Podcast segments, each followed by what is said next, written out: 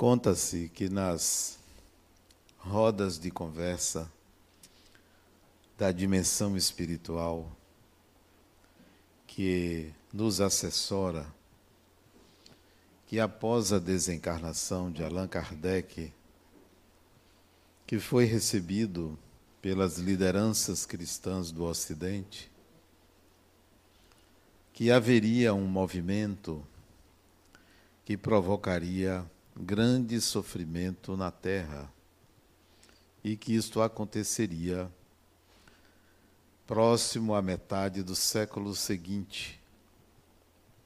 E veio a Segunda Guerra Mundial, que abalou todo o Ocidente, onde as teses cristãs, os conceitos, foram profundamente arranhados pela ira, pela agressividade, pela discriminação que ocorreu àquela época.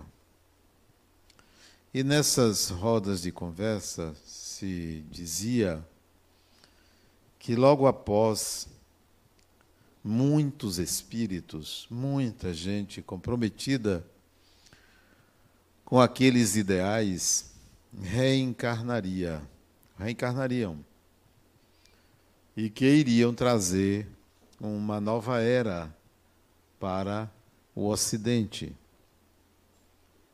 E de fato, essas reencarnações em massa na segunda metade do século passado trouxe ideais de liberdade, ideais de a valorização do humano, dos direitos humanos.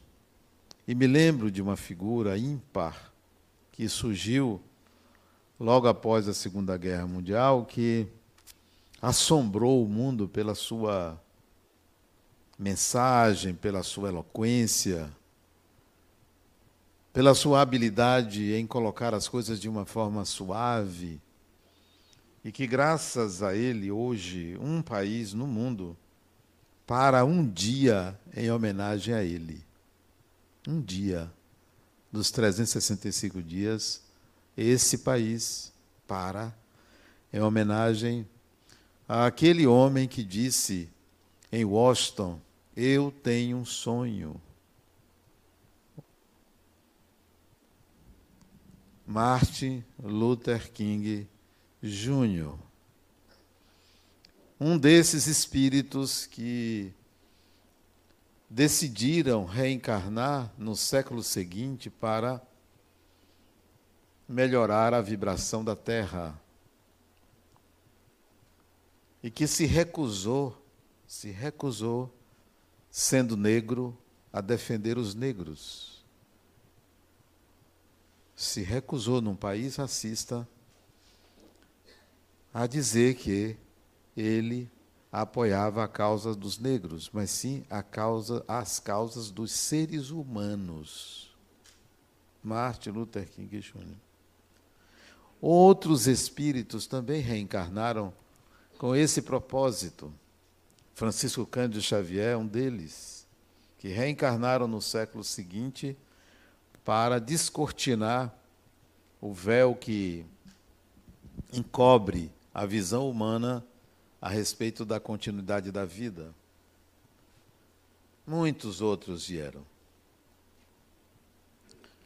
E vocês podem se perguntar, cada um, seria eu um deles? Seria eu um deles que, sabendo desta onda discriminatória, inconsequente da própria humanidade, seria um deles que reencarne, reencarnei para trazer luz, trazer claridade às consciências, trazer amor, equilíbrio, harmonia. Seria eu um deles? Eu não tenho dúvida de que sim. Não tenho dúvida. Vocês podem não ser um Martin Luther King, Pode não ser um Gandhi, um Chico Xavier, mas vocês também, como eles, são espíritos. São espíritos. Onde vocês estavam antes disso? Fazendo o quê? Perdidos em lutas inglórias menores, disputando com o outro poder, valorização, reconhecimento. Onde vocês estavam? Eu não sei onde vocês estavam, mas vocês sabem onde estão. Vocês sabem que esse é o momento seu.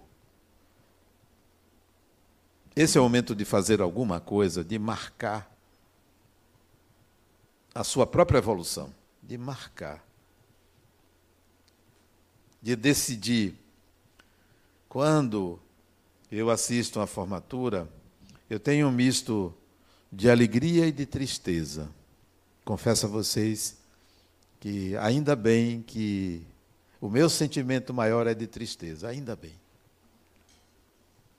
A tristeza, ela é muito importante. Embora a alegria seja gostosa, mas ela facilmente se transforma em euforia. E a tristeza nos faz entrar em contato com as nossas sombras, com quem nós somos com uma realidade escondida. E eu fico triste com a formatura. Por quê? Fala-se em fechar ciclos, mas o Espírito não fecha ciclos. O Espírito está sempre abrindo novas possibilidades, sempre. Sempre. Então, o ciclo 10 não é o fechamento, não é o encerramento. Para o espírito, nada se encerra. É sempre um momento de fazer alguma coisa por si. Fazer alguma coisa.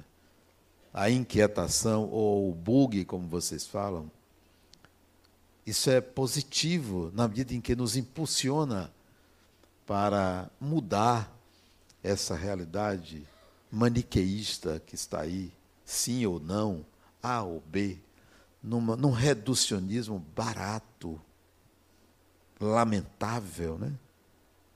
Quando deveríamos estar somando. E o maniqueísmo do sim ou não nos limita, nos apequena, divide então, a tristeza é ver alguém dizer: Eu terminei. Essa é a tristeza, eu terminei. Não, você não terminou. Você mal começou. Porque onde é que você estava antes? Esqueceram de que este milênio é o milênio transformador da humanidade? Esse milênio, o terceiro milênio. Então, façam da tristeza o combustível para a realidade do espírito. Ó, oh, a coisa é séria. Eu vou sorrir, eu vou comemorar, eu vou receber meu diploma, mas o negócio é sério. Sou eu e eu. Eu sou o espírito. Eu posso curar, eu posso volitar, eu posso aparecer. Eu sou o Espírito. Sou eu que vou me interessar por mim mesmo, pelo meu processo. Vou cuidar de mim. Então, a tristeza deve levar a isto e a alegria, que é menor, deve levar para onde? Para a gratidão. Gratidão. Parabéns, Plínio, pelo excelente trabalho. Parabéns, equipe. Gratidão. Parabéns a todos. Parabéns aos espíritos, que são muitos que trabalham na ULI espiritualmente. Muito grato por todos vocês. Mas é a gratidão maior, tem que ser feita, dada, realizada. A alegria deve nos levar a uma aproximação com o divino. Sentir Deus. Gratidão a Deus, né? Gratidão ao divino. Mas não é aquela gratidão de quem constrói um altar, de quem faz uma oferenda, de quem faz uma caridade. Não é essa gratidão. De quem faz uma oração. Não é essa gratidão.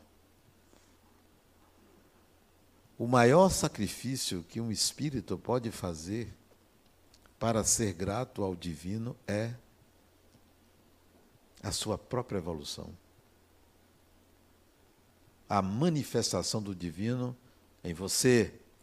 Então, a alegria deve levar você a uma proximidade com o divino e dizer para si mesmo: eu vou, a partir de hoje, por essa alegria conquistada, manifestar Deus.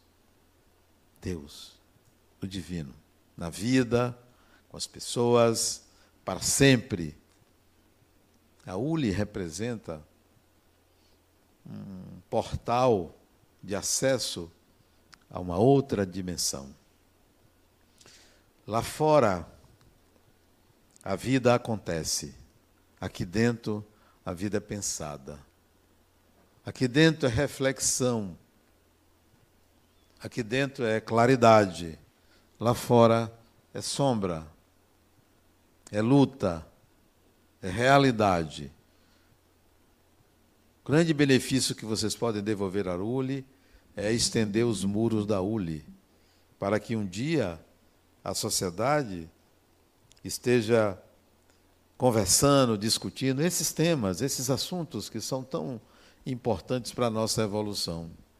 Então, vamos viver a ULI além dos muros dela, em casa.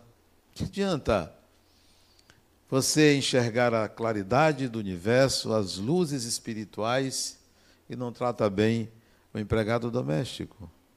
Que adianta? Não convive bem com seu parceiro, com sua parceira? Que adianta? Que espiritualidade é essa que não resiste à mínima humanidade? Não resiste.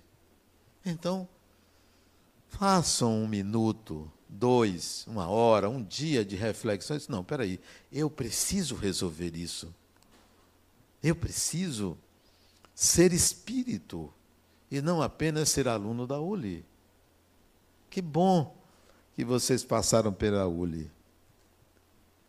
Mas que bom será se vocês viverem como espíritos, né? no dia a dia, no calor da emoção, onde todos gritam, onde todos brigam, onde todos querem aparecer, onde todos querem ganhar.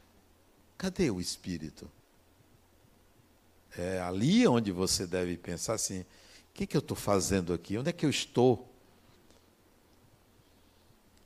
Qual é a minha responsabilidade perante a vida, perante mim mesmo? Para isso que a ULI existe, para que a gente é, acorde. Estávamos sonhando. Onde você estava que não entendeu?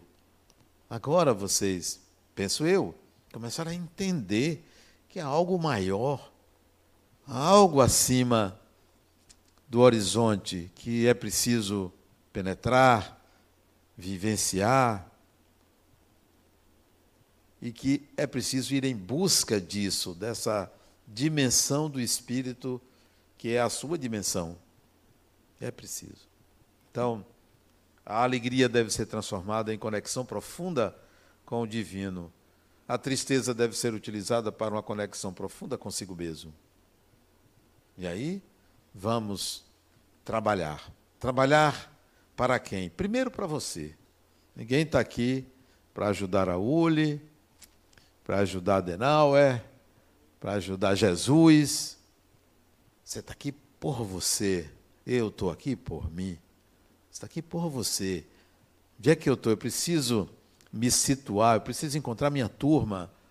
Eu preciso não perder mais tempo na evolução e caminhar em direção a realizações. Realizações.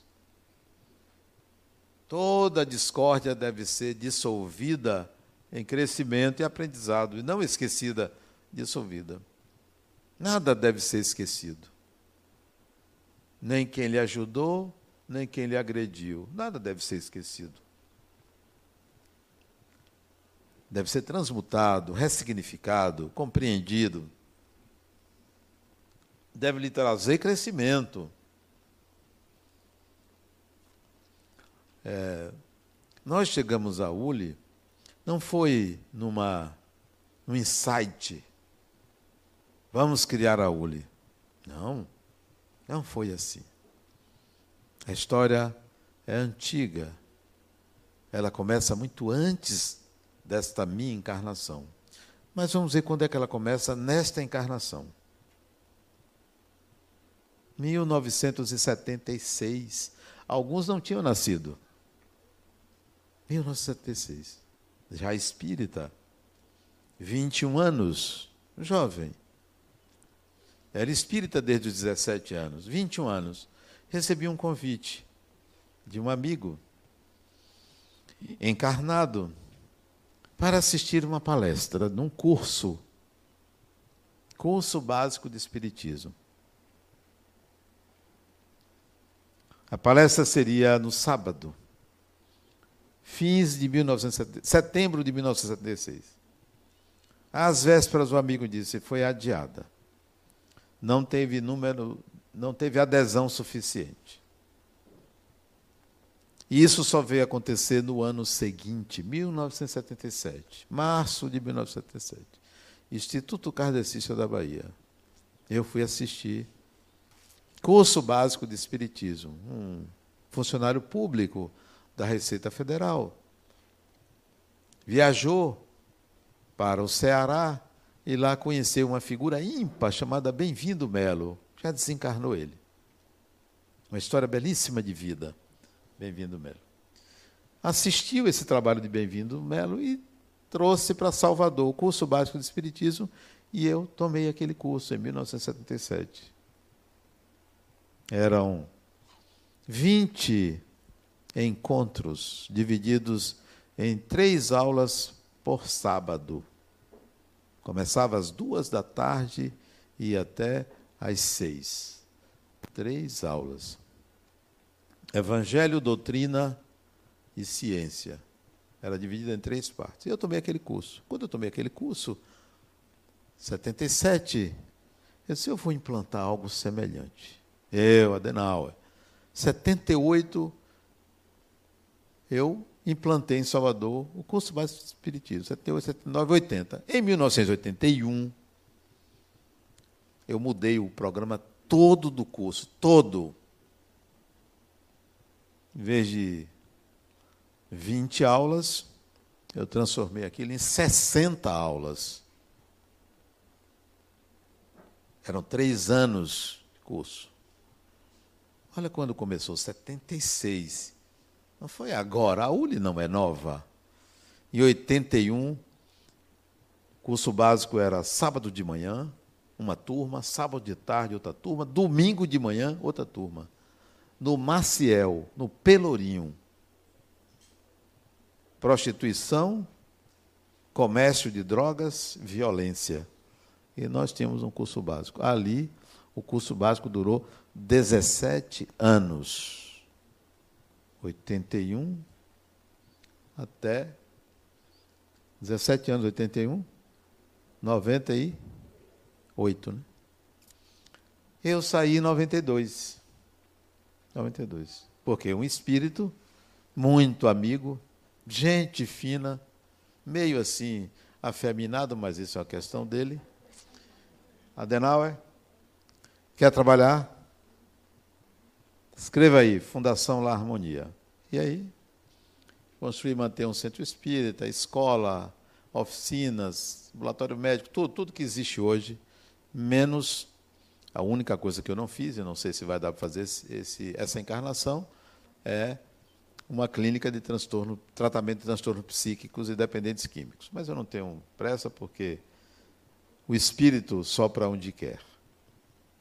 E ali eu disse: olha, vamos fazer isso, vamos lá, vamos trabalhar. Curso básico. Curso básico em 94, quando criamos o Joana de Ângeles, ali nasceu curso básico já sob os auspícios da Fundação Lar Harmonia, que não existia Centro Espírita Harmonia. O Centro Espírita Harmonia foi criado em 98, a fundação em 94. O curso básico foi implantado em 94. Ciclo 1, não tinha o nome de ciclo, era curso básico. Curso básico, depois criamos a continuidade do básico, mediunidade. Depois, estudo da doutrina, ciclo 3, que não era ciclo, era o 3. Quando nasceu o Centro Espírita Harmonia aqui, em 98, pensamos em trazer o curso básico para cá. Mas só foi em 90 e em 2004 que eu entreguei a administração do Joana de Ângeles e passei tudo para cá. E aqui nasceu o curso básico de espiritismo também aqui, tinha lá e aqui. Tinha EDM, tinha toda uma continuidade voltada para a mediunidade. Não tinha o nome de Uli. O nome só surgiu em 2008, numa conversa minha com Djalma Margolo. Propus a ele uma universidade do espírito. Ele disse: então vamos fazer uma universidade é, espírita. Eu disse: não, eu não quero uma universidade espírita. Eu quero uma universidade livre do espírito, livre, não ligada a MEC, a nenhuma estrutura educacional. Seria uma coisa nova. E aí começamos. E hoje a confusão é essa que está aí. Essa confusão, esse bug, né? como vocês dizem, está aí. Mas o interessante da história não é essa. Eu estou contando tudo isso para chegar num momento clímax. Sabe, aquele momento de êxtase. Quando eu comecei no Espiritismo, eu não tinha a menor ideia de onde tudo isso chegaria. Não tinha a menor ideia. Seria é, parecer superior, dizer que eu sabia de tudo isso. Não sabia de nada disso. Não sabia sequer do meu potencial. Não sabia que fazia parte de toda uma estrutura espiritual enorme. Não sabia.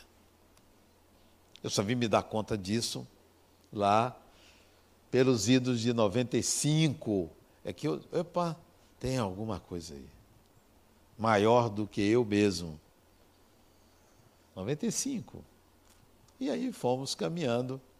E em 2010, eu conheci um espírito. Ela se aproximou de mim 2010. E eu fiquei muito penalizado com a história da vida dela. O nome desse espírito é Mary Shelley. Alguém já ouviu falar em Mary Shelley? Mary Shelley. Eu fiquei muito comovido com a história de vida dela, muito sacrificada, muito sacrificada.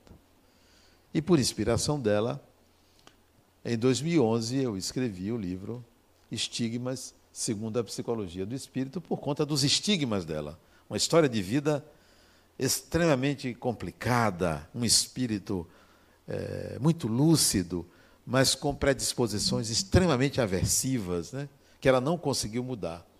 E ela escreveu um famoso livro chamado Frankenstein ou Moderno Prometeu. É de autoria dela, ela tinha 21 anos quando ela escreveu aquele livro fantástico, que virou filmes, é, peças de teatro, né? E Merichelle me mostrou assim algo muito muito interessante, as predisposições. E eu passei a estudar aquilo. Em seguida, escrevi a série Jesus, o intérprete de Deus, e eu comecei a perceber que havia algo maior. E foi em 2010 que eu conheci o que conheci de fato, porque tinha só flash de imagem, eu fui à Casa Harmonia, na dimensão espiritual, uma região que fica um pouco acima das nuvens terrestres na, eh, no hemisfério norte. Tive a oportunidade de conhecer aquela imagem que vinha na minha cabeça, que era uma casa de madeira. Sempre vinha na minha cabeça uma casa de madeira, uma casa branca, ao lado de um lago, num bosque. Mas era só imagem, e em 2010 eu fui à Casa Harmonia e pude conhecer a razão pela qual tudo isso existe, de onde veio a ideia. Quem são os espíritos que, que trabalham? Qual é o papel de Francisco de Assis nessa história? Que eu não sabia, né? Então, foi em 2010 que eu conheci, de fato, a Casa Harmonia. E depois, por volta de 2014, quando eu tive um AVC, foi uma experiência maravilhosa. Eu vi que vi a fragilidade da vida humana e achei que aquilo seria uma experiência muito interessante passar, ver o corpo desencarnando. É, era agradável para mim perceber que tudo aquilo era um fato, né? A vida continua porque a consciência estava lúcida, desperta e vendo o corpo sem movimento, perdendo aos poucos o movimento. achei aquilo muito interessante. E, e foi em 2014 que eu voltei à Casa Harmonia e a conheci totalmente. Todos os seus compartimentos, o tamanho, o lago, as estruturas, os bivaques que tem ao lado, tudo, tudo. E conheci o subsolo da Casa Harmonia, que eu não conhecia o subsolo. Tive a oportunidade de ser levado para conhecer o subsolo.